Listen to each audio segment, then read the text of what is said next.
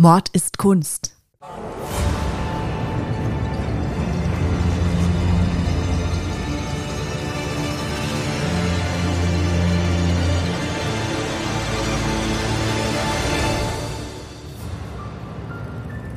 Hallo Ludwig. Hallo Nina, grüß dich. Jetzt haben wir doch wieder ein bisschen länger gebraucht für die nächste Folge, gell? Ja, da konnten wir wieder mal nichts dafür. Ich war schon wieder krank. Genau. Und weil du so zart beseitet bist, hat es wieder eine Woche länger gedauert als ursprünglich geplant, aber macht nichts. Wir haben ja auch heute schon äh, brav House of the Dragon geguckt, die neue Folge. Wir sind ja sehr begeisterte Fans. Ja, das wird immer besser tatsächlich. Ich hatte ja am Anfang überhaupt nichts davon mir erwartet nach der katastrophalen letzten Staffel von Game of Thrones, aber das hat mich von Anfang an ganz gut gefesselt und wird jetzt tatsächlich auch von Folge zu Folge immer spannender. Also in, inzwischen bin ich da voll an Bord damit. Ja, was da alles passiert, das ist ja wirklich nicht zu glauben. Verraten Intrigen, natürlich nicht, was alles passiert. Genau, aber um jetzt den Bogen zu schlagen, also genau, diese politischen Intrigen, die wir quasi in House of the Dragon mitbekommen, so ähnlich äh, ist es auch bei dem heutigen Bild, was ich mitgebracht habe. Geht zum Inzucht oder wie?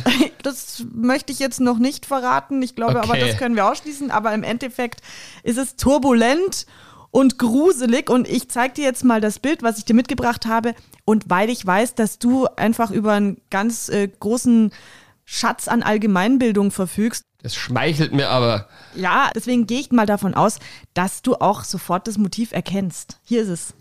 Ich erkenne überhaupt nichts. Doch nicht so gebildet, wie du, du dachtest. Immer, immer sagst du das und dann fällt es dir aber doch auf. Ah, ah, ah, ah, ja, jetzt wo du es sagst, das ist das John F. Kennedy-Attentat. Ja, super. Ähm, Schau, ich wusste, dass du klug genug bist, um das sofort zu erkennen. Woran ich das erkenne, weil ähm, man hier ein Auto sieht mit einem Mann auf, der, auf dem Rücksitz und einem blutüberströmten Gesicht und es sind Polizisten mit US-Flagge drauf zu sehen drumrum. Beziehungsweise es ist ganz viel drumrum noch zu sehen. Das Bild selber ist recht expressionistisch gehalten. Ich habe hier viele bunte Farben und es ist auch sehr überlaufen. Also es ist jetzt keine realitätsgetreue Darstellung von den Geschehnissen. Die Figuren sind hier kreuz und quer auf dem Bild verteilt. Wie gesagt, dieses Cabriolet mit dem toten Mensch auf dem Rücksitz ist da so mehr oder weniger im Zentrum. Unten links sieht man einen Mann, der hat so eine John Lennon-Brille auf und ein Drei-Tage-Bart und eine Pistole in der Hand. Das ist wahrscheinlich der Schütze. Daneben ist ein Polizist mit Gewehr, der wahrscheinlich die, das Auto eskortiert. Vor einem Auto sitzt so ein General, der hat so eine Mütze eben auf. Dahinter ist eine afroamerikanische Person zu sehen, daneben so eine geisterartige Gestalt und noch eine geisterartige Gestalt direkt über dem Kopf von Kennedy. Das könnte vielleicht Kennedys Geist sein, der ihn gerade schon entfährt, nachdem er ja tot ist. Naja, aber der hat eine Brille auf. Ja, ne, ja stimmt. Das ist einfach ein sehr bleichgesichtiger Typ. Links neben dem Kennedy, dessen Gesicht vom Blut ganz rot ist, ist, äh, ich glaube, Jackie Kennedy. Mhm. Und die sieht hier auch, der hat auch so Blut aus dem Mund rauskommen. Das ist, ich, das ist glaube ich, der Lippenstift. Oder, oder, ihr Lippenstift, der verschmiert ist. Die sieht auch nicht besonders gut aus. Naja, ähm, sie weint. Ja, stimmt, die weint. Aber ja, gut. Oben drüber, das sieht aus, als wäre es Donald Trump, kann es aber nicht so wirklich sein. Der war ja zu der Zeit noch nicht, nicht am Start. Und ganz oben in der Mitte ist so ein Typ mit einem Hut und auch eine Pistole. Nee, der Donald Trump hat die Pistole in der Hand und zeigt damit auf den Typ, der oben in der Mitte ist. Der wirkt wie, als wäre er so ein bisschen der Drahtzieher. Der sieht auch ein bisschen fies, sieht der aus. Das könnte irgendein Gangsterboss sein oder vielleicht J. Edgar Hoover, der im Prinzip auch ein Gangsterboss war. Da neben dem, um den rum sind vier US-Flaggen. Und oben am Bildrand ist noch so ein Zeppelin. Ich weiß nicht, was der soll. Am rechten Bildrand sieht man auch noch, was ein Polizist sein könnte, der aber mit den Fingern so eine Pistole macht und auch auf diesen, ich sage jetzt mal J. Edgar Hoover, weil ich weiß, wer es sonst wäre, zielt damit. Und J. Edgar Hoover wiederum hat die Finger auch so wie eine Pistole. Und aus diesem schwarzen Geist, der da in der Mitte ist, kommt eine Hand raus, sehe ich gerade noch, die so nach dem Kennedy greift. Also es ist sehr, sehr wirr alles. Geht drunter und drüber. Ist auch nicht besonders schön anzuschauen. Also wie gesagt, die Figuren sind alle recht greiselig, die da drauf sind. Überzeichnet. Ja, nicht besonders schön wirkt das alles also Chaos und äh, Verwirrung und so, das, das hast du schon ganz richtig beschrieben, weil das Bild heißt auch Dallas Chaos. Und es ist von Peter Dean und wurde 1981 in Öl auf Leinwand gemalt. Heute hängt es im Blanton Museum of Art in Texas und ihr könnt es auf unserer Website mordistkunst.de oder auf Instagram mord-ist-kunst auch anschauen. Abschließend würde ich das wahrscheinlich so interpretieren mit diesem ganzen Chaos und den vielen Figuren, dass es halt auch im Prinzip ein bisschen darum geht, diese Verschwörungen, die das Kennedy-Attentat umranken, seit es geschehen ist, mit äh, Lee Harvey Oswald, Jack Ruby, dem CIA-Involvement, der Bürgerrechtsbewegung. Das ist ja alles da irgendwie mit drauf, glaube ich zumindest. Aber du wirst mir wahrscheinlich bestimmt mehr dazu erzählen können. Ja, da hast du schon was Gutes angeteasert. Und zwar ist ja das eigentlich bis heute noch nicht geklärt, wie jetzt dieses Attentat vonstatten gegangen ist, beziehungsweise wer da wirklich dahinter gesteckt hat. Und zwar schreiben wir den 22. November 1963. Es ist ungefähr 12.30 Uhr, ein sonniger Herbsttag und wir befinden uns in der Stadt Dallas in Texas. Auf der Delhi Plaza haben sich Menschentrauben gebildet, denn in wenigen Minuten wird hier Präsident John F. Kennedy, begleitet von seiner Frau Jackie Kennedy und natürlich einem Konvoi aus äh, Secret Service, Polizisten etc. in seinem Wagen vorbeifahren und die Leute haben sich aufgestellt, um dem Präsidenten zu winken. John Fitzgerald Kennedy ist im Januar 61 als 35. Präsident der Vereinigten Staaten von Amerika vereidigt worden. Beim Wahlkampf hat ihm sein Bruder Bobby sehr geholfen, der ihn auch als Justizminister unterstützt. Er ist mit 43 Jahren der jüngste Präsident bisher und auch der erste Katholik im Amt. Also wir haben altersmäßig, Lucky, noch ein bisschen Zeit. Ne? Ja, also, fünf Jahre, das ist gar nicht mehr so viel. Ja, das Gott, ist hinzukriegen mit einer gescheiten Kampagne. Ich möchte überhaupt nicht Präsident von irgendwas sein, das sage ich dafür. Ja, wenn es jetzt dann auch so ausgeht, dann überlegt man sich's vielleicht nochmal, das stimmt. Entschuldigung. Mir hängt leider ein bisschen noch meine Erkältung in den Knochen. Ja, danke. Aber du mal in der Kinderkrippe. Ja, ja, nein, auf keinen Fall. Das ist wirklich gesundheitsschädigend. Das habe ich jetzt schon mitbekommen, so oft wie du krank bist. Auf jeden Fall fährt dieser offene Wagen mit dem John F. Kennedy und seiner Frau eben diese Straße entlang. Er lächelt und winkt und grinst in die Menge, wie man das halt so macht als Präsident. Und auf einmal fallen Schüsse. Der Präsident sagt zunächst nach vorne. Kurze Zeit später erschallt noch ein Schuss und der trifft den Präsidenten am Hinterkopf. Und da klafft auch sogleich eine blutige Wunde auf, wie wir sie jetzt hier auch auf dem Bild sehen. Die ist aber im Gesicht. Aber so ungefähr, also es gibt ja Videoaufnahmen von diesem besagten Attentat und das schaut schon ähnlich dem aus, was wir auf dem Bild sehen, wenn ihm, wenn dieser Schuss den Kopf erwischt. Ja, so ungefähr habe ich das auch vage in Erinnerung, dass der da so ein bisschen nach vorne gesackt war. Ja, und es ist also tatsächlich nicht schön anzusehen. Der Präsident sagt also getroffen zusammen und seine Frau versucht in dieser Situation noch zu helfen ist aber sichtlich überfordert und klettert dann auch auf das Wagenheck und versucht dort wohl noch die Schädelstücke einzusammeln, um sie dann später mit ins Krankenhaus zu nehmen. Ein Secret Service Mitarbeiter springt auch sofort auf das Heck des Wagens und versucht die Präsidentengattin noch zu schützen. Der Präsident wird sofort ins Parkland Memorial Hospital gebracht, wo um 1 Uhr mittags dann sein Tod festgestellt wird. Die Nachricht vom Tod des amerikanischen Präsidenten verbreitet sich sogleich rund um den Globus und in nahezu allen Teilen der Welt herrscht ein Schockzustand. Etwa 45 Minuten nach dem Attentat wird der 24-jährige Lagerarbeiter Lee Harvey Oswald verhaftet.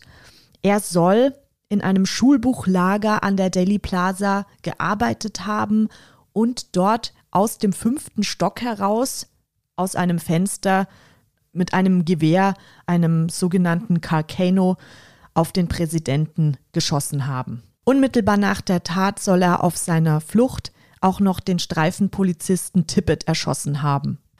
Oswald wird festgesetzt und bestreitet die Tat. Er bestreitet, an diesem Tag irgendjemanden getötet zu haben und er bezeichnet sich selbst sofort als Sündenbock. Außerdem sagt er, dass er ohne Rechtsbeistand verhört worden wäre und dass man ihn generell nicht so behandelt hätte, wie es eigentlich von der Verfassung einem Angeklagten zusteht. Zu einer Verhandlung sollte es auch nicht kommen, denn zwei Tage nach dem Attentat wird Lee Harvey Oswald vom Nachtclubbesitzer Jack Ruby im Staatsgefängnis in Dallas erschossen, vor laufenden Kameras. Bei der Überstellung ins Staatsgefängnis, meinst du? Genau, also bei der Überstellung ins Staatsgefängnis, da wurde die Presse mitgebracht, um das zu begleiten.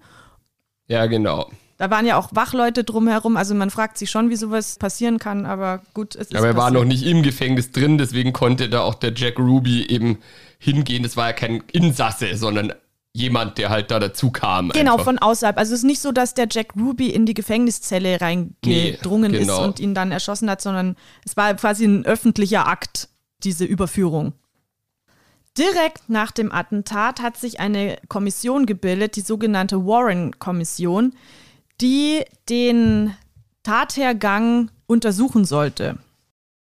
Diese Kommission benannte auch sofort Lee Harvey Oswald als den Täter und kam auch innerhalb der Untersuchung dann auch sehr schnell zu dem Schluss, Lee Harvey Oswald hat alleine gehandelt, er war der Täter, wir haben hier einen Schuldigen, der ist jetzt leider verstorben, also man kann es jetzt auch nicht weiter aufklären. Jetzt gab es damals schon genug Stimmen von Zeugen und auch von, von Leuten in der Regierung, die mit diesem Ergebnis nicht wirklich zufrieden waren und darauf drängten, dass man eigentlich das nochmal besser untersucht, denn viele glaubten, dass Lee Harvey Oswald kein Einzeltäter war. Was ich nur gehört habe und was bei der Betrachtung des Bildes mir auch gleich noch wieder zu Gedanken kam, ist ähm, irgendwas mit der Mafia dass die da verstrickt war. Weil, wenn man guckt, hat auch diese Figur links unter dem Kennedy, die genau auf ihn zielt, hat so ein Maschinengewehr quasi in der Hand, wie man es auch von Mafiosi kennt, aus so aus der Pate und so zum Beispiel, und hat auch so einen Nadelstreifenanzug an. Und vielleicht ist jetzt diese bleiche, geisterhafte Gestalt direkt über Kennedy, vielleicht ist das der Oswald, der dann auch da so ein bisschen als zweites Opfer hinstilisiert wird, eventuell. Ja, also die Mafia, die wurde auf jeden Fall auch verdächtigt. Also es war auch so, dass die Kennedy-Familie, John F. Kennedy kam ja aus einem sehr guten Hause. Vorfahren von ihm waren auch schon in der Politik tätig. Sein Vater war auch in der Politik tätig und es wird auch gemunkelt, beziehungsweise ich glaube, das ist auch ein Fakt, dass vor allem sein Vater auch tatsächlich mit der Mafia kommuniziert hat und auch versucht hat, da eben Seilschaften zu bilden. Das ist eigentlich kann. das Einzige, was ich weiß, dass die Mafia da im Verdacht stand und eben auch, ich habe vorher CIA, glaube ich, gesagt, aber ich meinte natürlich das FBI. J. Edgar Hoover war ja der Direktor vom FBI und der war ja sowieso auch ähm, in einem sehr, sehr zweifelhaften Ruf und auch jetzt post, posthum ist er in einem noch zweifelhafteren Ruf. Also das war ein sehr korrupter Geselle und ich glaube auch, dass dem wahrscheinlich eine eher progressive Politik, eine weltoffene Politik, wie die, für die der Kennedy ja stand mitunter auch, dass die dem gar nicht recht war. Ja, da bist du auch schon richtig informiert. Was man jetzt nämlich zu dieser Warren-Untersuchung, zu dieser Warren-Kommission sagen muss. Also die Untersuchungskommission fand unter dem Vorsitz des Richters Earl Warren statt, deswegen heißt die so. Und der Ausschuss, der bestand aus Leuten, die aus der CIA, aus dem FBI und vom Secret Service kamen. Also das war so dieses Gremium, was den Fall untersucht hat. das FBI, also das ist ja für die Innenpolitik zuständig, für die Sicherheit im Inneren und die CIA für die Auslandspolitik. Genau. Mehr oder weniger. Die Sicherheit im Inneren, die war ja zu der Zeit eben durch die Bürgerrechtsbewegung in Anführungsstrichen, in dicken Anführungsstrichen gefährdet, weil natürlich auch die Afroamerikaner irgendwann mal wie Menschen behandelt werden wollten, verständlicherweise. Aber das hat dem FBI eben und J. Edgar Hoover, der auch Rassist war, ja. nicht gepasst. Und die Hoffnungen von dieser Bürgerrechtsbewegung, die ruhten damals ja auch so ein bisschen auf John F. Kennedy, der ja da als etwas fortschrittlicher eingestellt galt als seine Vorgänger und dementsprechend ja auch im Begriff war, da ein paar Verbesserungen auf den Weg zu bringen. Ja, total. Und zwar, wenn man jetzt mal ehrlich ist, nicht von Anfang an. Es gibt eine dreiteilige oder vierteilige Doku-Serie auf Netflix, die sich um Kennedys Bruder Bobby Kennedy dreht, also Robert Kennedy. Also John F. Kennedy war der Präsident und Bobby Kennedy, das war der Justizminister während dieser Zeit. Und Bobby Kennedy hat auch den Wahlkampf mit John F. Kennedy geführt und die haben gemeinsam das Präsidentschaftsamt von John F. Kennedy erreicht für auch die Kennedy-Familie natürlich. Der ist doch dann auch irgendwann ermordet worden. Ja, das ist dann das, genau, da kommen wir aber dann später noch dazu. Auch ja. mysteriös. Aber da, der Witz ist halt, dass es am Anfang noch so war, weil die Familie, dieser Wettbewerbsgedanke, der war da sehr verankert und die Söhne sollten möglichst erfolgreich sein. Und natürlich wurden die vom Vater auch politisch dahin gedrillt, damit sie Senatorenposten etc. und dann eben auch das Präsidentenamt erlangen wollen und können. Das war schon auch so eine Familienehranspruch, da möglichst weit zu kommen. Und es war dann wohl so, dass am Anfang von Kennedys Wahlkampf, dass man gemerkt hat, dass äh, Richard Nixon, also ein republikanischer Gegner, dass der unter der afroamerikanischen Bevölkerung da Wähler versucht zu fischen. Und aus diesem Grund hat dann quasi das Kennedy-Wahlkampfteam sich auch gedacht, okay, wir müssen uns auch in diese Richtung fokussieren. Und so fing diese ganze Geschichte eigentlich an mit der Bürgerrechtsbewegung, weil man auch sagen muss, dass die Kennedys, die Demokraten insgesamt, das waren ganz krasse Antikommunisten. Also da war der Kommunismus der Staatsfeind Nummer eins. Ja, aber auch bei den Republikanern auch, zu der Zeit ja, generell. Da, generell. Das war ja mitten im Kalten Krieg und da war, war ja der Kommunist, war ja da so der große Gegner, auf den sich alle verständigen konnten. Genau.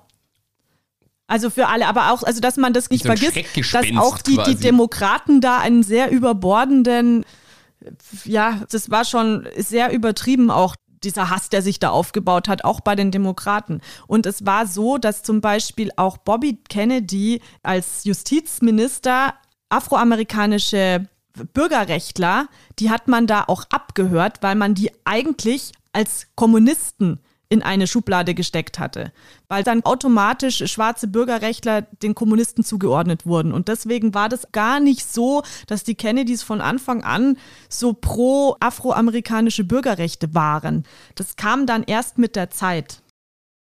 Ja klar, man muss in der Rückschau natürlich schon sagen, nach heutigen Maßstäben sind auch die Demokraten von damals ziemlich konservativ ja. gewesen. Das hatte natürlich alles mit Wahlkampf zu tun und natürlich auch dem öffentlichen Druck, der auch dann zu der Zeit immer größer wurde. Aber natürlich hat diese Bürgerrechtsbewegung sowohl für die Demokraten als auch für die Republikaner die herrschende Ordnung so ein bisschen durcheinander gebracht, weswegen die da beide jetzt nicht die größten Fans davon waren. Also es war so am Anfang, Martin Luther King, der kam ins Gefängnis und Kennedy sollte ihn per Fürsprache rausholen gegen Kaution. Und da war das noch eher so ein politischer Akt. Zu dem Zeitpunkt war das eben Kalkül.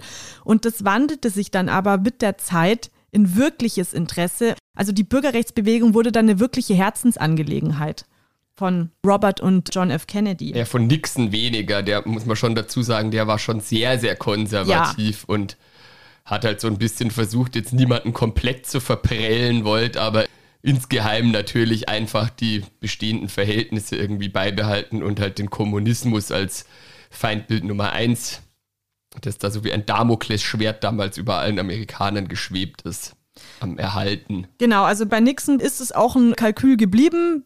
Aber bei den Kennedys, man hat gemerkt, die sind dann auch mit dem Herz dabei. Und das ist an einer Episode sehr ersichtlich. Und zwar an dem Tag, als in Alabama zwei afroamerikanische Studenten nicht in eine Universität gelassen worden sind, weil der dortige Governor eben gemeint hat, nein, es bleibt alles wie es ist. Wir haben getrennte Studiengänge mit Weiß und Schwarz und das sieht da gar nicht ein, dass da diese südstaatliche Ordnung durcheinander gebracht wird und deswegen müssen die draußen bleiben. Und genau dafür hat sich dann die Regierung, also der Präsident Kennedy, persönlich eingeschaltet und hat dafür gesorgt, dass eben diese zwei afroamerikanischen Studenten diese Universität in Alabama betreten dürfen. Und da hat man das gemerkt, an diesem Zeitpunkt war John F. Kennedy wirklich drin in, den, in der Verteidigung der Bürgerrechte für die afroamerikanische Bevölkerung. Er hat es dann auch durchgeboxt, aber hat sich dadurch eben nicht nur Freunde gemacht. Und zwar gerade unter den Senatoren der Südstaaten, also da ist es noch ein bisschen konservativer zugegangen und die waren eigentlich alle Fans der Rassentrennung und fanden den Kurs, den Kennedy da gefahren, ist auch nicht gut. Und es zog sich, wie der Luki vorhin schon sagte, bis ins FBI hinein. Und da saßen natürlich auch relativ viele Rassisten rum, die das auch nicht cool fanden, diesen innenpolitischen Kurs, der jetzt freundlicher den Afroamerikanern gegenüber geführt werden sollte. Ja, vor allem denke ich, dass es ja auch so war, dass gerade inmitten dieses Red Scare, also so hat man ja diese Angst vor dem Kommunismus genannt, dass es da halt recht dankbar war für das FBI und für Hoover, so immer ein paar harmlose Bürgerrechtler oder Studenten als große Terroristen äh, präsentieren zu können, die man mal wieder dingfest gemacht hat, weil sich so jemand natürlich viel einfacher inhaftieren lässt, ja. als jetzt tatsächliche Verbrecher die es ja auch gab. Also die haben da schon so ein bisschen von den wahren Problemen und von der echten Kriminalität damit ablenken können, indem sie dann immer mal wieder eben gesagt haben, jetzt haben wir den hier wieder verhaftet und hier und da Kommunismus und das ist unser Gegner, weil das natürlich einfach die Arbeit leichter gemacht hat für die und sie in einem besseren Licht hat erstrahlen lassen. Ja, eben. Also die wollten ja auch was vorweisen. Und dann äh, gab es neben dem FBI, also neben diesen innerpolitischen Problemen, die sich da auftaten, gab es dann auch noch die außenpolitischen Geschichten, wo die CIA ein Auge drauf hatte. Und das war zum Beispiel die Kuba-Krise. Ende der 50er Jahre hat Fidel Castro ja dort das Kommando übernommen, gemeinsam mit Che Guevara. Und die haben sich dann dem Kommunismus zugewandt.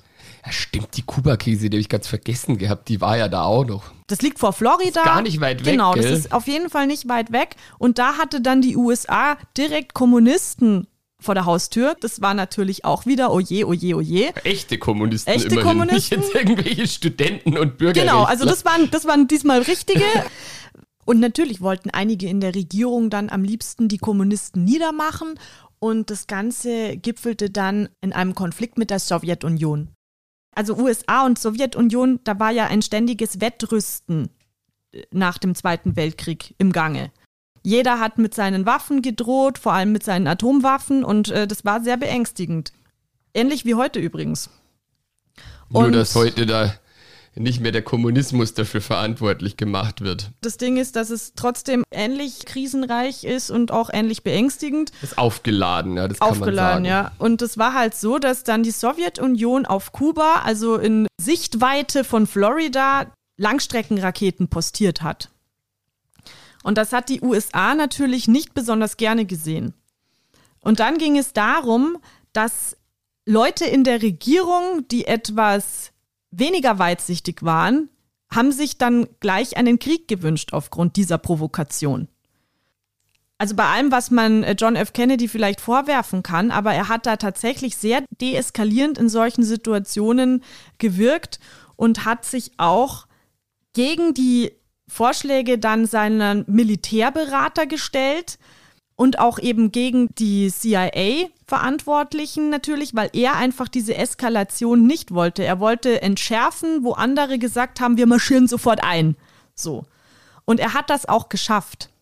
Und dann gab es aber natürlich Konflikte auch intern in der Regierung zwischen seinem Kurs und den Leuten, die einfach gerne auf die Kommunisten draufgehauen hätten, komme was wolle, und denen die Konsequenzen dann wurscht gewesen wären. Man muss ja dazu auch sagen, es war ja damals der Vietnamkrieg auch noch im Gange. Das ist das nächste, genau. Weshalb das auch gar nicht so blöd jetzt war, vielleicht nicht noch einen zusätzlichen Krieg einfach anfangen zu wollen. Wo der Vietnamkrieg ja schon sehr, sehr sinnlos war. Was ja damals schon viele Stimmen in den USA auch angemerkt hatten und heute natürlich, was heute völlig klar ist, dass es den überhaupt nicht gebraucht hätte. Also vereinfacht gesagt hat Nordvietnam Unterstützung von der Sowjetunion bekommen und Südvietnam von den USA. Also USA wollten natürlich immer die Kommunisten niedermachen und wollten deswegen dann Truppen entsenden und Waffen liefern und das ist unter Kennedy auch geschehen. Aber er hat halt dann irgendwann tatsächlich auch gesagt, gut, es geht so nicht weiter, wir müssen wieder abrüsten. Und da gibt es tatsächlich auch Dokumente, die das beweisen, wo er sich gegen viele andere Regierungsmitglieder, zum Beispiel auch seinen Vizepräsident Lyndon B. Johnson, eine gegensätzliche Meinung vertreten hat, dass er das nicht eskalieren lassen möchte und nicht mehr sich da involvieren will, sondern zurückziehen möchte, während die anderen eben gesagt haben, ja, super Gelegenheit, da schickt man jetzt Truppen rein und dann wieder hier Kasala so. Und das ist diese außenpolitische Geschichte, wo man dann sagen muss, da hat er auch äh, relativ viele Feinde gehabt. Er wollte auch die CIA abbauen, weil er sich aufgrund gerade von so Geschichten, die dann auch aufkamen mit der Zeit, dass einfach die CIA im Ausland Mordkomplotte geplant hatte, unter anderem gegen Charles de Gaulle oder auch im, Ko ja, im, im Kongo ist Patrice Lumumba, der damalige Premierminister, der wurde auch, bevor Kennedy Präsident geworden ist, kurz davor wurde der umgebracht und da hatte auch die CIA ihre Finger drin und so. Man kann sagen, FBI und CIA sind dem Präsidenten so ein bisschen entglitten. Aber den Vietnamkrieg, den hat ja der Kennedy selber tatsächlich auch mit forciert. Ja, genau, anfangs. Und das ist genau das, was ich ja sage, dass man den quasi nicht von Anfang an als Lichtgestalt irgendwie so verehren kann, so der hat von Anfang an alles richtig gemacht, sondern im Grunde, es war anfangs ein Politiker wie jeder andere auch, aber er hat so eine menschliche Seite dann bekommen, die andere nicht bekommen haben, Zeit ihres Lebens. Vielleicht hat er mal ein bisschen reflektiert, was ja vielen Machthabern nicht schaden würde grundsätzlich oder auch nicht schadet. Ich weiß nicht, wie viele das tun tatsächlich, aber. Ja, und auch sein Bruder Bobby, also bei dem merkt man das ja auch, weil der nach dem Tod von Kennedy hat er ja versucht, Präsident zu werden und hat den Kurs von John F. Kennedy weiterführen wollen und war auch ganz klar für eine Abrüstung in Vietnam, hat sich auch für mexikanische Arbeiter, die in den USA auf Feldern gearbeitet haben, eingesetzt, hat mit protestiert und hat wirklich Stimmung da gemacht, auch für diese Leute. Und deswegen haben die Kennedys auch so viele Anhänger unter ärmeren Schichten, weil die sich einfach wirklich spürbar gegen diese Armut eingesetzt haben. Bobby Kennedy, bevor er Präsident werden konnte, ist er ja auch ganz mysteriös dann ums Leben gekommen. Er wurde auch erschossen.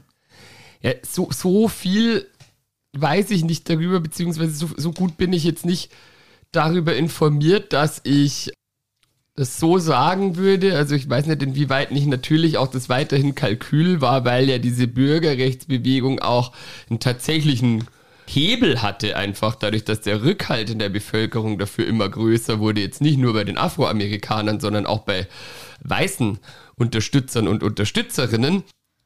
Wie gesagt, so genau bin ich nicht informiert, dass ich jetzt die tatsächlichen Motive da von John F. Kennedy beurteilen könnte.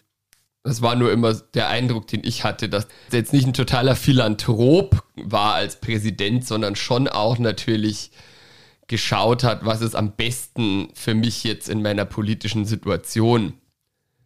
Dass man sich dabei Feinde macht und mit anderen verbünden muss wieder in so einer Situation ist ja klar.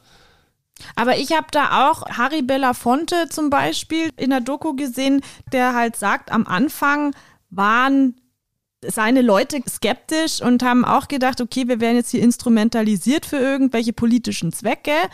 Aber dann eben später hat sich das gedreht und da haben sich wirkliche Sympathien aufgebaut und er hat auch gemeint, dass er das gemerkt hat.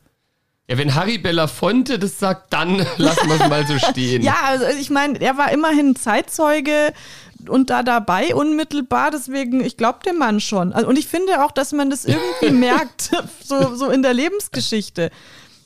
Gut, also was die mit Marilyn gemacht haben und so, da möchte ich jetzt, das ist auf einem anderen Blatt. Also Leichen im Keller gibt es bestimmt genug, auch bei den Kennedys. Da war schon genug auch dubios. Ja, sicherlich. Also als reinen Wohltäter, hm wie gesagt. Ja, aber also ganz ehrlich, wir bräuchten eigentlich so jemanden jetzt wieder, der deeskalierend wirkt auf solche Spannungen wie eben diese ganzen scheiß atomaren Aufrüstungen und den ganzen Mist. Und das finde ich schon sehr bemerkenswert, dass er sich gegen seine Berater und alles gestellt hat und man kann das ja an den Dokumenten teilweise noch sehen. Das ist ja das Nächste, dass diese Dokumente auch zum Attentat und generell, also alles, was damit zusammenhängt, die, die sind ja unter Verschluss gewesen ewig lang. Da ist ja ein ganz großer Teil immer noch unter Verschluss. Und das hat ja auch niemand verstanden, warum da so ein Geheimnis drum gemacht wird, um diese Dokumente. Dann gab es ja 91 äh, den Film von Oliver Stone, JFK Tatort Dallas. Ich weiß nicht, ob du den mit gesehen Kevin hast. Kevin Costner? Genau, mit Kevin Costner als Anwalt. ja, genau.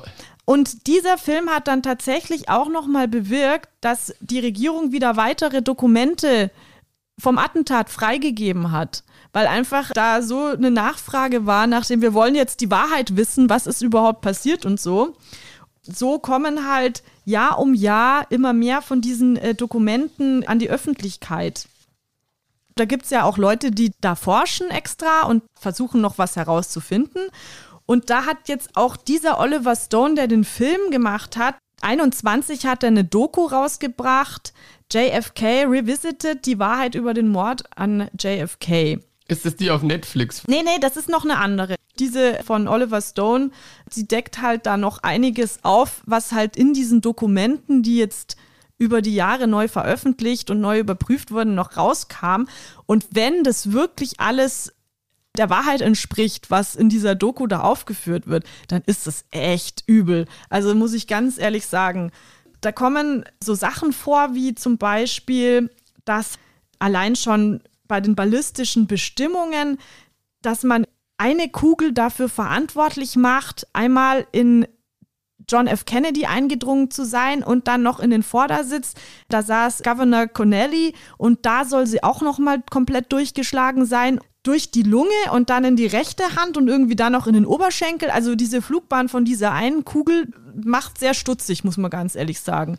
Also du meinst, dass da zumindest geschlampt wurde bei der Beweisaufnahme? Mindestens das definitiv. Als bare Münze zu nehmen, dass eine Kugel durch zwei Leute und dann auch noch irgendwie so eine komische Flugbahn, also das finde ich schon, weiß ich nicht, würde mich jetzt als normalen Menschen äh, stutzig machen, als Richter wahrscheinlich erst recht. Na gut, aber ist es nicht so, das Auto, in dem der Kennedy saß, ist ja ein gepanzertes Fahrzeug. Natürlich war es blöderweise oben offen. Aber wenn jetzt da so eine Kugel natürlich abprallt irgendwo im Auto, dann kann die unter Umständen schon da eine komische Flugbahn dann auch haben. Okay, gut, dann gehen wir mal davon aus, dass das auf ganz komische Weise stimmt. Da kommen aber noch mehr Probleme auf. Also es ist auch so, dass diese ominöse Kugel, die diese Flugbahn beschrieben haben soll, dass man da gar nicht sicher sagen kann, dass die Kugel, die als Beweisstück geführt wird in den Akten, dass das auch wirklich diese Kugel war, die der Kennedy abbekommen hat. Also die ging durch so viele Hände und es wurde auch nicht richtig dokumentiert offensichtlich, dass das Beweisstück an sich auch halt fragwürdig ist. Dann gibt es noch Probleme mit der Eintrittswunde oder der Austrittswunde. Wenn Lee Harvey Oswald den Schuss abgegeben haben soll, dann muss die Wunde am Hinterkopf die Eintrittswunde sein. Also der Schuss muss von hinten gekommen sein. Und da haben sich dann aber auch Ärzte, die im Krankenhaus John F. Kennedy erst versorgt haben, die haben sich unterschiedlich dazu geäußert. Da wurde auch von einer Eintrittswunde von vorne gesprochen. Also, dass die Wunde am Hinterkopf die Austrittswunde der Kugel war, was bedeuten würde, dass der Schuss aber von vorne kam. Also auch, woher der Schuss eigentlich kam, der tödliche oder, oder die tödlichen Schüsse, woher die kamen, ist jetzt nicht zweifelsfrei erwiesen.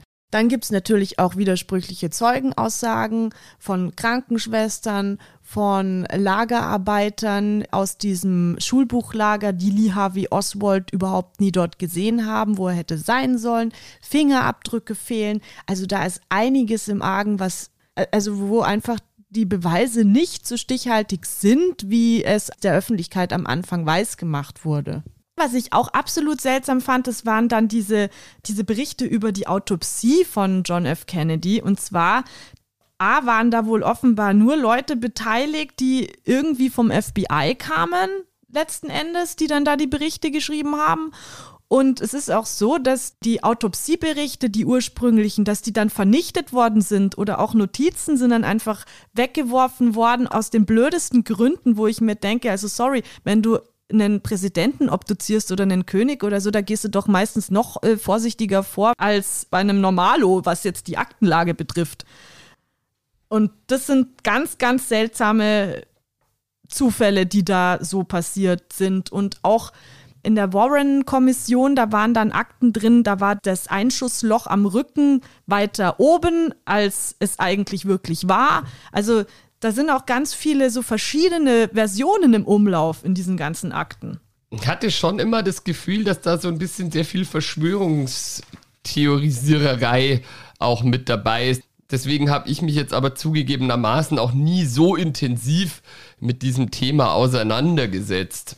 Ich tatsächlich davor jetzt auch nicht, bis ich das gesehen habe. Was fand ich echt, wie gesagt, sehr, sehr gruselig. Also der Gipfel, wenn das stimmt, war, dass Lee Harvey Oswald wohl selber für die CIA tätig war. Und zwar auf einem Stützpunkt in Japan. Und dort hätte er auch schon bei so Kundschafterflügen gegen Kommunisten in China mitgewirkt und so weiter und so fort.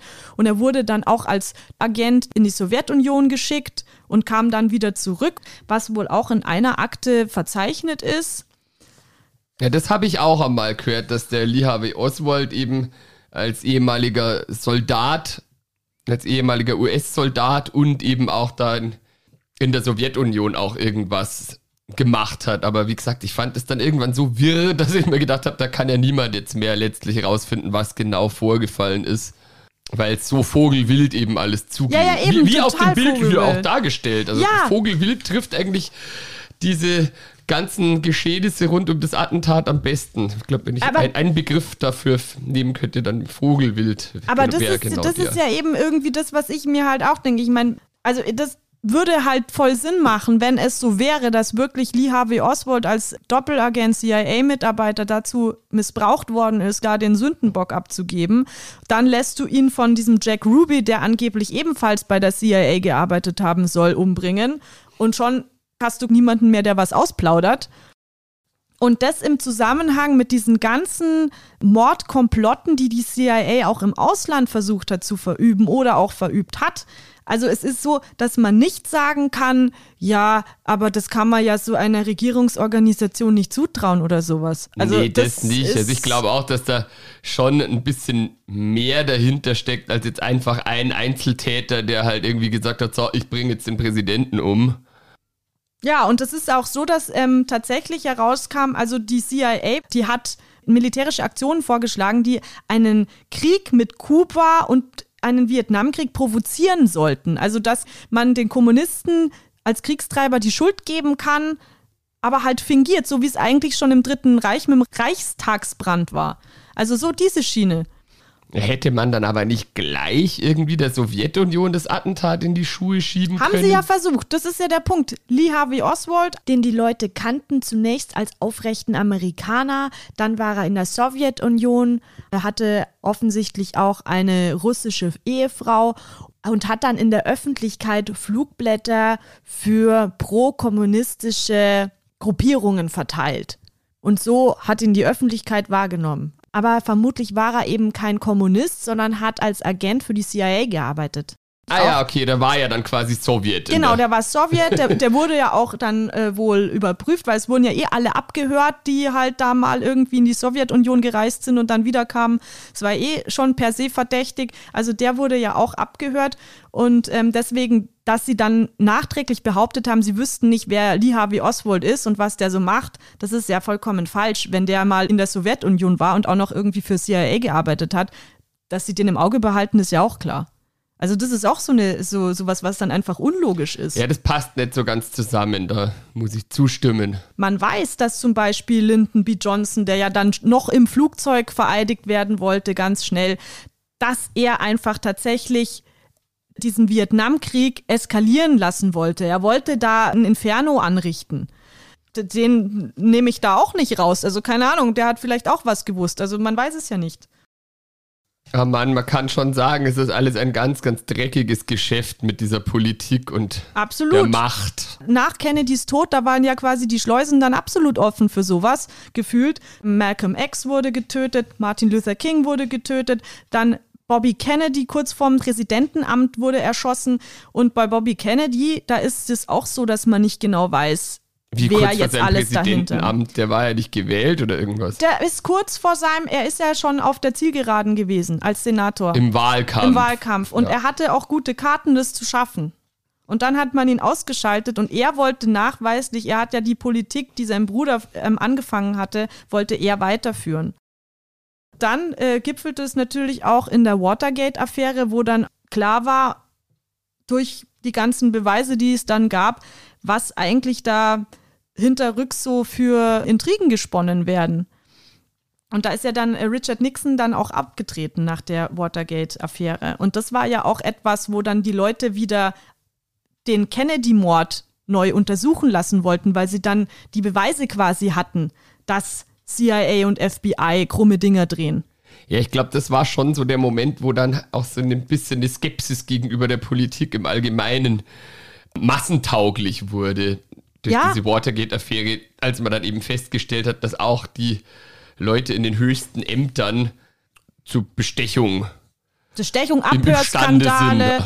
Das ist ja auch, das war ja alles auch äh, höchst gewalttätig. Also Einschüchterung, ja, genau. Drohungen. Also du, du konntest ja, das war ja eben, das ist ja auch der Witz, dass du teilweise Zeugenaussagen in diesem Kennedy-Fall dass sie die entweder gar nicht aufgenommen haben, wenn es nicht in das Bild von dem Einzeltäter Lee Harvey Oswald gepasst hat, oder sie haben teilweise dann Leute auch eingeschüchtert, ins Gefängnis gebracht und so weiter und so fort. Wenn man das jetzt alles so für bare Münze nimmt, was jetzt in dieser Doku von Oliver Stone erzählt wird, dann ist es sehr offensichtlich, dass die CIA da der große Drahtzieher war für den Kennedy-Mord und nicht die Kommunisten und nicht die Mafia. Also gut, die Mafia vielleicht schon immer ein bisschen mit drin, weil die hängt ja irgendwie überall mit drin, aber definitiv also nicht Fidel Castro oder, oder Khrushchev.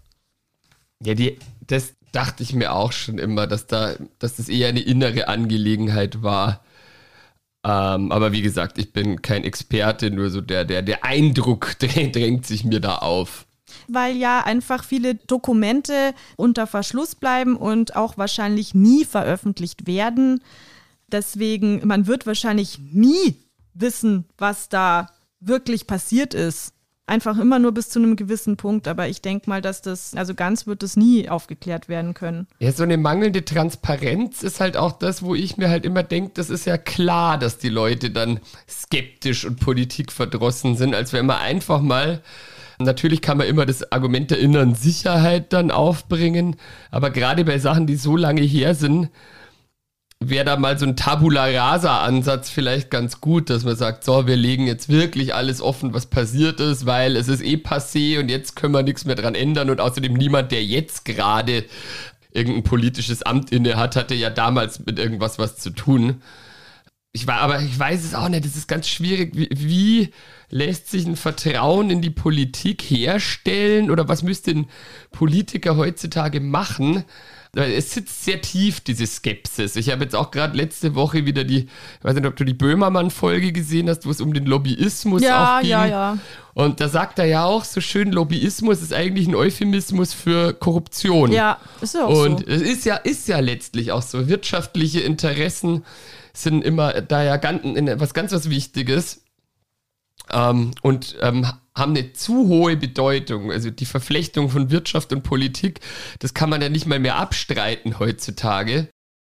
Und wie tief dann da tatsächlich die Verbindungen und Absprachen reichen, kann man sich natürlich nur vorstellen, aber das ist halt, glaube ich, auch ein, ein fundamentales Problem, dass Leute allgemein Politikern nicht mehr über den Weg trauen. Und das ist eigentlich ja katastrophal, wenn man bedenkt, dass man in einer Demokratie lebt, wo du ja Leute wählst, um dich, dich und deine Interessen zu vertreten. Aber du wählst letztlich Leute, denen du nicht vertraust. Und da steht das ganze System auf ein bisschen wackeligen Beinen, habe ich manchmal das Gefühl. Ja, definitiv. Transparenz ist das A und O. Und das ist jetzt wieder was, was uns auf unser Bild zurückführt, dass natürlich auch das Medienverhalten eine große Rolle spielt, weil das ist jetzt tatsächlich etwas, was Peter Dean auch mit seinem Bild ausdrücken möchte. Peter Dean ist übrigens Berliner. Der ist 1934 in Berlin geboren und ist 1993 in New York gestorben. Ich bin ein Berliner. Ich bin ein, genau, er ist ein Berliner. Und ähm, der hat äh, eigentlich Geologie und Kunstgeschichte studiert und ist dann in den späten 60er Jahren, ist er dann hauptberuflich Künstler geworden, also auch in einer sehr politisch aufgeladenen Zeit, was man ja auch sieht an seinen Werken. Also in dem Werk sieht man es auf jeden Fall. Ich kenne sonst keines. Die anderen sind auch relativ politisch motiviert. Er hat auch den Mord von Malcolm X gemalt zum Beispiel. Ah, ja. Und es ist auch so gewesen, dass er ein Mitglied einer Grand Jury war, also eine Grand Jury im Gericht also in den USA. Dann. Genau, dann hast du ja so ein Geschworenengericht und da war er wohl mal auch ein Teil davon das hat ihn so beeindruckt, dass er da auch sich mit Mordfällen auseinandergesetzt hat danach. In diesem Zuge ist auch das Bild entstanden. 1980 war er Mitglied dieser Grand Jury und Dallas Chaos ist ja 1981 entstanden. Also da kann man auch diesen Zusammenhang mhm. sehen. Also gerade auch eben ähm, so politische Morde haben ihn dann sehr interessiert. Es ist so, dass er aber auch gerade in diesem Bild, was ja so chaotisch ist und eigentlich weißt du ja überhaupt gar nicht, wer ist jetzt der Mörder, wer zielt hier eigentlich auf wen. Der Polizist hat eine Knarre in der Hand, dann hier da dieser Typ von, von rechts mit der Hand, der zeigt ja auch in Richtung Kennedy. Also alle fuchteln mit ihren Waffen in sämtliche Richtungen. Man weiß überhaupt gar nicht, wer war es denn jetzt eigentlich im Endeffekt. Vogelwild. Und das ist das, was er damit auch ausdrücken möchte, dass da einfach noch so viele Fragen offen sind und dass im Endeffekt auch eigentlich immer mehr Fragen gestellt werden sollen, als man Antworten bekommt. Also generell. Es gehört noch ein zweites Bild zu diesem Dallas Chaos, das heißt Dallas Chaos 2. Und da stellt er den Mord von Lee Harvey Oswald dar. Die sind da alle auch so karnevalesk gekleidet. Das ist ja in dem Bild hier auch so. Das ist, sieht ja alles irgendwie wie ein Karneval auch aus. Also es ist sehr, sehr bunt und sehr laut. In dem Dallas Chaos 2 eben mit Lee Harvey Oswald wird der Lee Harvey Oswald gerade von so einem, der aussieht wie ein Mafiosi, erschossen und im Hintergrund ist halt dann die Presse und Fotografen und alles vor Ort. Und da möchte Peter Dean nochmal darauf hinweisen, dass das, was wir über den Mord wissen oder überhaupt generell, was wir mitbekommen, das, das sind nur die Medien, die uns diese Bilder liefern. Und wir haben im Endeffekt eigentlich immer nur das Wissen, was auch zu uns transportiert wird. Was jetzt im Umkehrschluss heißt, ich habe jetzt auch hier nur dieses Wissen, was mir Oliver Stone in der Doku mitgegeben hat. Also ich habe es nicht selber untersucht. Ich muss das jetzt so unbesehen glauben, dass er das alles so untersucht hat, aber nachweisen kann ich das ja als Rezipient auch nicht. Also der Witz ist einfach auch, dass man immer hinterfragen muss, egal was man präsentiert bekommt. Das ist ja eben auch in der heutigen Zeit gerade ein großes Problem, dass viele Leute berechtigte Medienkritik mit so einer kompletten Grundablehnung verwechseln was dann auch wieder gefährlich ist, weil ja durchaus die meisten Journalisten und Journalistinnen ihren Beruf gewissenhaft ausüben, aber das dann wiederum natürlich auch von populistischen Seiten als Feindbild benutzt wird. Ja, wobei man jetzt da auch nicht so naiv sein darf, weil im Endeffekt ist es schon so, dass du musst schon immer auch unterscheiden, wo wer was sagt.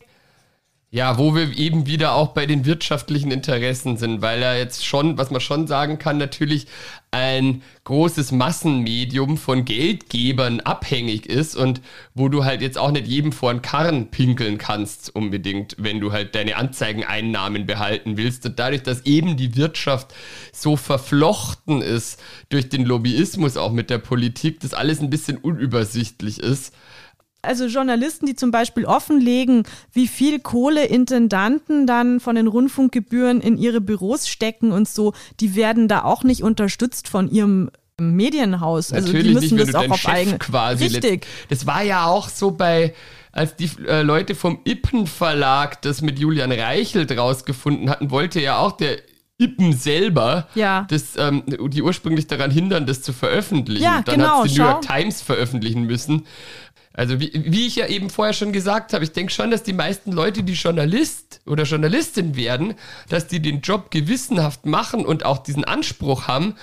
Aber das System, in dem das alles stattfindet, natürlich nicht unbedingt die idealen Voraussetzungen bietet dafür, ähm, ständig alles transparent und lückenlos berichten zu können. Genau, ich glaube auch, wenn du Journalismus studierst oder das machen möchtest, dann hast du wirklich einen Anspruch, dass du Wahrheit und dass du Fakten findest und die präsentieren möchtest. Das darf man ja den Leuten nicht absprechen. Nee, eben, das, wollte ich nur eben mal klargestellt haben, weil ja grundsätzlich heutzutage man, denke ich, schon sehr vorsichtig sein muss, weil oft Sachen falsch verstanden werden und, und dann eben gerade von populistischen Meinungsmachern gerne so hingedreht werden, als wäre jetzt jeder Journalist irgendwie ein Spielball der Systemmedien und ja, so davon möchte ja ich mich schon distanzieren. Ja, nee, das ist jetzt nicht, äh, also das finde ich auch nicht, nicht korrekt, so diese Einstellung. Ah, ich habe vorher übrigens was, also Jack Ruby war nicht CIA-Mitarbeiter, sondern FBI. J. Edgar Hoover hat wohl mal in einem Telefonat zugegeben, dass Jack Ruby, der, der den Lee Harvey Oswald erschossen hat, dass der beim FBI mal Informant war. Der war ja Nachtclubbesitzer, ne? Ja, genau. Na, also Nachtclubbesitzer denkt man natürlich als erstes an die Mafia, aber ich meine, Mafia und ähm, FBI haben ja auch miteinander was zu tun gehabt. Also insofern, sorry, aber für mich ist das tatsächlich relativ selbsterklärend, dass der Fall tatsächlich eine Regierungsintrige war, beziehungsweise eben, wie gesagt, CIA, FBI oder alle zusammen, ist ja wurscht. Aber das kam auf jeden Fall aus dem Land heraus und nicht irgendwo von außen es wird bestimmt irgendjemand nicht ganz traurig gewesen sein, da gebe ich dir recht. J. Edgar Hoover zum Beispiel. Aber wie gesagt, ich bin nicht so drin, dass ich jetzt genau sagen könnte, ähm, der war das bestimmt. Aber es ist super interessant, also ich kann es nur jedem empfehlen. Wie gesagt, äh, Doku JFK Revisited oder auch die Serie Bobby Kennedy for President ähm, hat mir sehr gut gefallen. Ja, ich muss ja sagen, dass dadurch, dass das mir alles so wirr vorkommt, sich da immer mein Impuls in Grenzen hält, mir da jetzt weitere Dokus drüber anzuschauen, auch wenn es bestimmt interessant und informativ ist. Ich mir nicht sicher bin, ob ich das jetzt tatsächlich tue. Also du wartest quasi erst auf die Doku, die dann zweifelsfrei belegt, wer JFK ermordet hat. Die schaust du dir dann an. Ja, genau. Weil, dieses, weil mir wird immer zu viel gemutmaßt und ich, so, so bin ich einfach. Das ist meine persönliche Veranlagung, dass mich das dann eher umtreibt. Und ähm, ich mag auch keine Filme so gerne, wo ähm, das meinem Ermessen überlassen wird, was jetzt wirklich los war. ich möchte dann schon am Ende, dass da, dass da irgendwie ein bisschen Klarheit herrscht. Natürlich so ein Cliffhanger, so zwecks der Spannung, ist schon in Ordnung. Aber wenn ich mir alles zusammenreimen muss am Ende, dann denke ich mir auch, wofür habe ich mir den Film überhaupt angeguckt? Oliver Stone hat ja einen Hauptverdächtigen und zwar den Direktor von der CIA und das war Alan Welsh Dulles. Den hat ähm, JFK dann seines Amtes enthoben, als er eben nicht mehr so zufrieden mit der CIA war. Und da haben wir quasi da hat er ein Motiv. Mehrere gehabt. Motive. Wir haben A, diese Kränkung, dass er nicht mehr in der CIA sein darf. Wir haben B, dass möglicherweise noch etwas herauskommen könnte, was die CIA da verübt hat. Und der Kurs von Kennedy hat ihm offensichtlich ja eh nicht gepasst. Also der ist schon der Hauptverdächtige in dieser Doku. Ah, okay, ja, das, das klingt einigermaßen plausibel. Letztlich, ob das jetzt der Chef von der CIA oder der vom FBI war, Ist auch wurscht, weil das war alles derselbe Sauhaufen. Ja. Damals, glaube ich. Ähm, und die haben ja beide ihre eigenen Dinger gedreht und nicht so unbedingt nach der Regierungspfeife getanzt. Ich meine, wie gesagt, wenn jetzt äh, Lee Harvey Oswald von der CIA kam und der Jack Ruby von, vom FBI, dann haben die wahrscheinlich sowieso auch zusammengearbeitet in dieser Operation.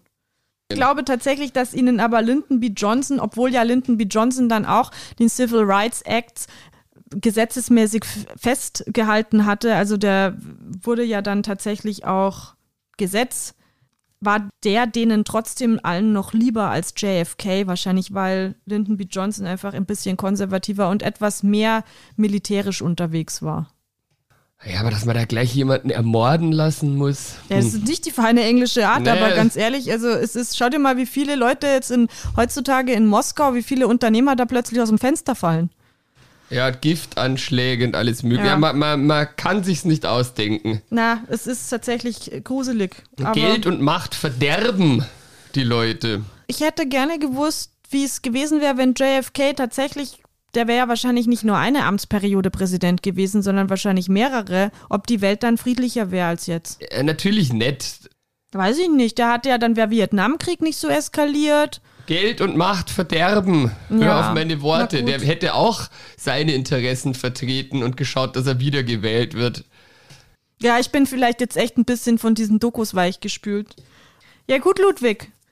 Dann ja. hoffe ich, dass du jetzt schön mit vielen TV-Tipps von da dann ziehen kannst. Und ja, Vielleicht schaue ich mir den Film mit äh, Kevin Kostner nochmal an. Ja, den gibt es jetzt gerade, den hat sich Disney Plus irgendwie geholt. Den wollte ich mir nämlich auch nochmal anschauen, aber der ist jetzt auf Amazon nicht mehr. Ich hasse Disney Plus. Aber ich wünsche dir trotzdem sehr viel Spaß dabei. Tschüss. Ciao.